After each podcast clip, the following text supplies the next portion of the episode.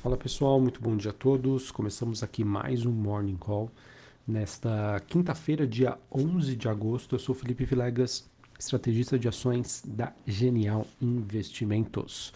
Bom pessoal, nesta manhã desta quinta-feira, as bolsas globais é, operam sem um sinal único. Tá? Nós temos futuros norte-americanos subindo, bolsas europeias caindo, bolsas asiáticas, em sua maioria, fecharam em alta, e o mercado que ainda reflete né, a divulgação dos dados de inflação dos Estados Unidos, que aconteceu ontem, dia 10 de agosto, e também as duras falas dos dirigentes do Fed após né, todo esse ânimo que foi gerado é, no mercado ontem, após a divulgação dos dados em relação à inflação nos Estados Unidos. Tá? A inflação americana ela que desacelerou de um comparativo anual de 9,1% é, em junho para 8,5% em julho.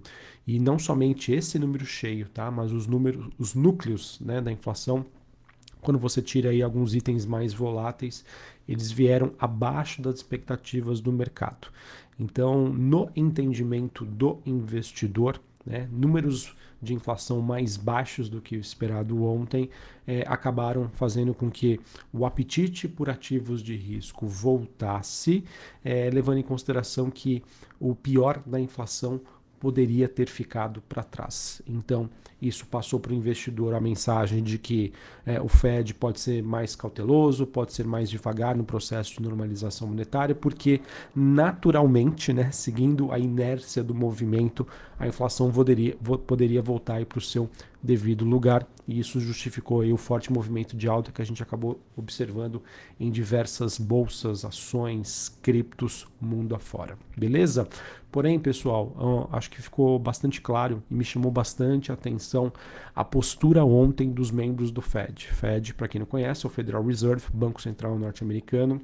Eles que vieram à mídia declarar que a batalha contra a inflação ainda está longe de ser vencida e que esse processo de alta de juros e redução da liquidez irá continuar. Nós tivemos o Charles Evans, do Fed de Chicago, a, presidente aí do Fed de Minneapolis, reiterando né, que o FONC, o Comitê de Política Monetária nos Estados Unidos, ainda vai continuar com a sua política de aperto e reconhece que a inflação corrente ainda segue bastante pressionada. Inclusive, né, a presidente do Fed de Minneapolis dizendo também que essa perspectiva que hoje que o mercado tem, que o Fed pode cortar os juros no começo de 2023, não é realista. Tá? Então, realmente, ao mesmo tempo que nós tivemos né, o número de inflação dando ímpeto para os investidores, que já era uma tendência que a gente observava é, nos últimos dias, ficou mais evidente depois que na semana passada o número sobre o mercado de trabalho nos Estados Unidos mostrou aí uma economia ainda bastante aquecida, com muita pressão inflacionária, e o mercado ignorou esses fatos da mesma maneira que isso aconteceu lá atrás com o mercado de trabalho, aconteceu com a inflação e o Fed me chamou bastante atenção, né? Os membros do Fed vindo ali à mídia para falar, pessoal, calma aí, não é bem assim, é, ainda tem muita coisa que precisa acontecer. E eu acho interessante esse movimento e a maneira com que isso aconteceu, porque o que acontece, pessoal? É, dado essa, esse aumento pelo apetite, né, e que isso acabou causando que um afrouxamento das condições financeiras com investidores mais animados, taxas de juros caindo, é, isso de certa maneira traz uma consequência que é um afrouxamento né, das condições financeiras. Tá? E isso acaba sendo causado o quê? Por alta das bolsas globais, fechamento das taxas de juros, e isso, na visão do Fed, dificulta o combate à inflação. Tá bom? Então é interessante a gente monitorar esse movimento que, se de certa maneira em algumas reuniões anteriores, você tinha o Fed tentando estimular o mercado, dizendo: olha, a questão não é tão complicada assim, não é tão difícil, a gente vai conseguir, não vai desacelerar a economia. Agora a gente começa a ver o movimento inverso. Tá? Um dado que animou e muito o investidor, mas que, na visão do Fed, essa postura poderia contribuir ainda é, contra o combate na inflação nos próximos meses, tá bom? Então, enfim, é, vamos ver aí como essa novela vai terminar, mas a principal mensagem que eu queria passar para vocês é a seguinte: Sim, os ativos de risco, né, os ativos globais, eles apresentaram um forte rally nas últimas semanas. É, esse rally tem uma boa justificativa? Sim, tem uma boa justificativa. O mercado é, talvez enxergou aí que o pior da inflação tenha ficado para trás. Mas, na minha opinião, uma coisa é o pior ter ficado para trás e outra é o, realmente o Banco Central norte-americano levar a inflação para sua meta. Né? Hoje você tem aí uma inflação que roda em termos anuais a 8,5% e a meta do Fed fica mais ou menos ali em torno de 2 a 3%. Tá? É mais ou menos quando você começa a fazer um regime. Né? As primeiras semanas ali você consegue emagrecer rapidinho, mas depois né, você precisa de um processo muito mais árduo e muito mais dedicação para conseguir aí cumprir o seu objetivo. Acho que essa é a Acho, é, acho que essa é a melhor definição que eu poderia aí trazer para vocês em relação ao desafio do FED. Beleza? Bom, é, sobre China, pessoal, infelizmente a gente acabou tendo aí uma nova onda de Covid-19 no país, o que obviamente deve complicar as expectativas em termos de recuperação e expectativas dos investidores sobre a economia chinesa em 2022, tá? Então, infelizmente, isso foi um movimento que aconteceu, né? Notícia desta madrugada. Isso não tirou o ímpeto das bolsas por lá. Xangai na China subiu 1,6, bolsa de Hong Kong subiu 2,4, bolsa japonesa caindo 0,65. É, em relação à China né, e a influência nas commodities, a gente acaba não tendo um movimento de impacto. A gente vê hoje né, um movimento positivo do petróleo, vê hoje um movimento positivo dos metais industriais e também do minério de ferro. Tá? Todos esses ativos que estão num dia positivo nesta manhã, talvez um pouco aí do reflexo é, do sentimento aí de volta do apetite por parte aí do investidor que a gente viu recentemente. É, em relação à Europa, pessoal, não temos nenhuma grande novidade. É, a única coisa que nós temos é, é, várias matérias, notícias, né, dizendo que a situação energética por lá segue bastante complicada. Nesta manhã, a Bolsa de Londres caindo 0,25, Bolsa de Paris na França queda de 0,23 e a Bolsa de Frankfurt na Alemanha queda de 0,08.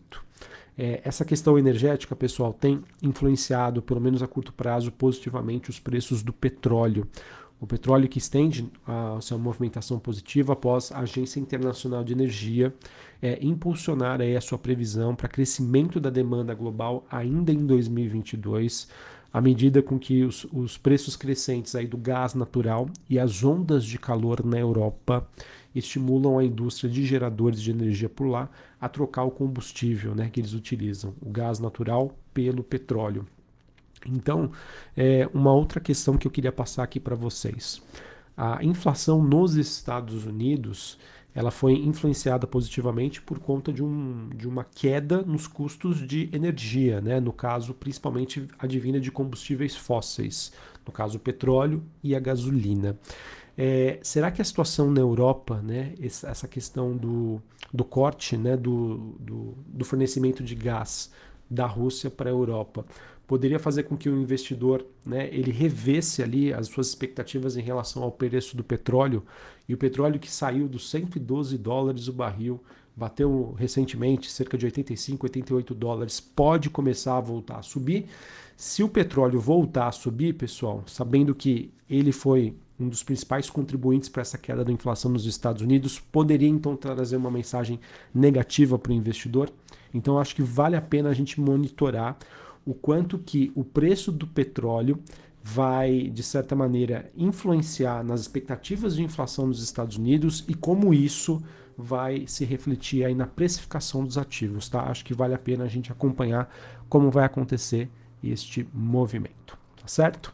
Sobre Brasil, pessoal, Brasil, bolsa brasileira que segue influenciada por esse ambiente externo mais favorável, é, conforme eu já venho comentando aqui com vocês, essa perspectiva também em relação a uma queda da inflação uh, no Brasil e que isso vai influenciar positivamente no movimento futuro da nossa taxa Selic. Isso influenciou positivamente as ações ligadas à economia doméstica. E no caso, a gente também teve ontem a divulgação de dados sobre vendas no varejo. Esse número veio abaixo do esperado, e na minha opinião, pessoal, isso passa uma mensagem de que a economia né, começa a dar sinais de fraqueza e que, teoricamente, isso é positivo no combate à inflação. Se isso é positivo para o combate à inflação, o mercado começa a precificar queda das taxas de juros aqui no Brasil e que é positivo para a precificação dos ativos locais. Por mais que a gente tenha uma economia que possa é, patinar aí frente a uma taxa de juros em um nível bastante elevado. Então, por mais que a perspectiva de crescimento econômico não seja das melhores por conta da taxa de juros aqui no Brasil, o simples fato do mercado entender que existe espaço para redução da taxa de juros vai influenciar positivamente na precificação dos ativos de risco ligados à economia doméstica no Brasil. Tá bom? É, sobre agenda hoje, a gente vai ter a divulgação de dados sobre volume de serviços tá, aqui no Brasil. Vamos ver se isso passa mais uma mensagem em relação a, a essa situação relacionada à economia brasileira. Temporada de balanço segue a todo vapor. Hoje nós temos diversas empresas que divulgam seus resultados.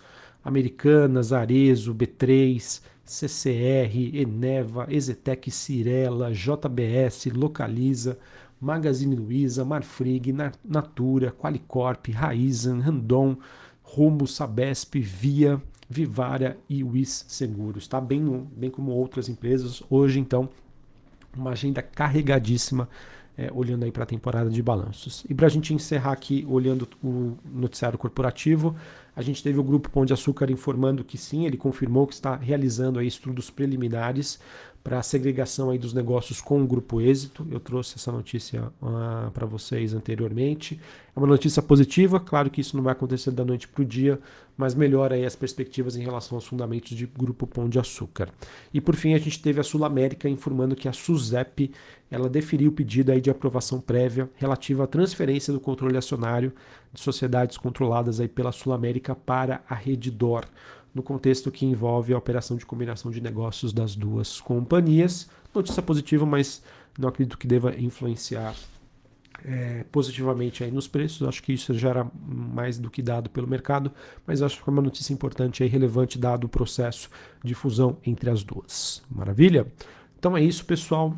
É, muita atenção aí nos mercados, apesar desse otimismo que a gente vem acompanhando, é, cautela ainda, pessoal. Acho que as coisas ainda precisam de bastante maturação é, para que esses problemas estruturais que nós temos hoje possam se resolver. Tá bom? Então, é aquilo que a gente sempre comenta aqui com vocês, vai entrando aos poucos, muita gestão de risco, entenda aí aonde você está, é, digamos assim, tendo uma maior exposição, se isso der errado, quanto que isso poderia é, contribuir negativamente para a sua estratégia. Então, muito cuidado ainda.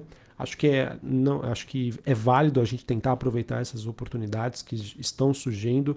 Os ativos brasileiros estão baratos, tem muita coisa boa, mas acho que a mensagem que eu quero passar aqui para vocês é tomem cuidado ainda, tá? É, digamos que foi um primeiro passo que foi dado, mas ainda muita coisa precisa acontecer. Um abraço e até mais. Valeu!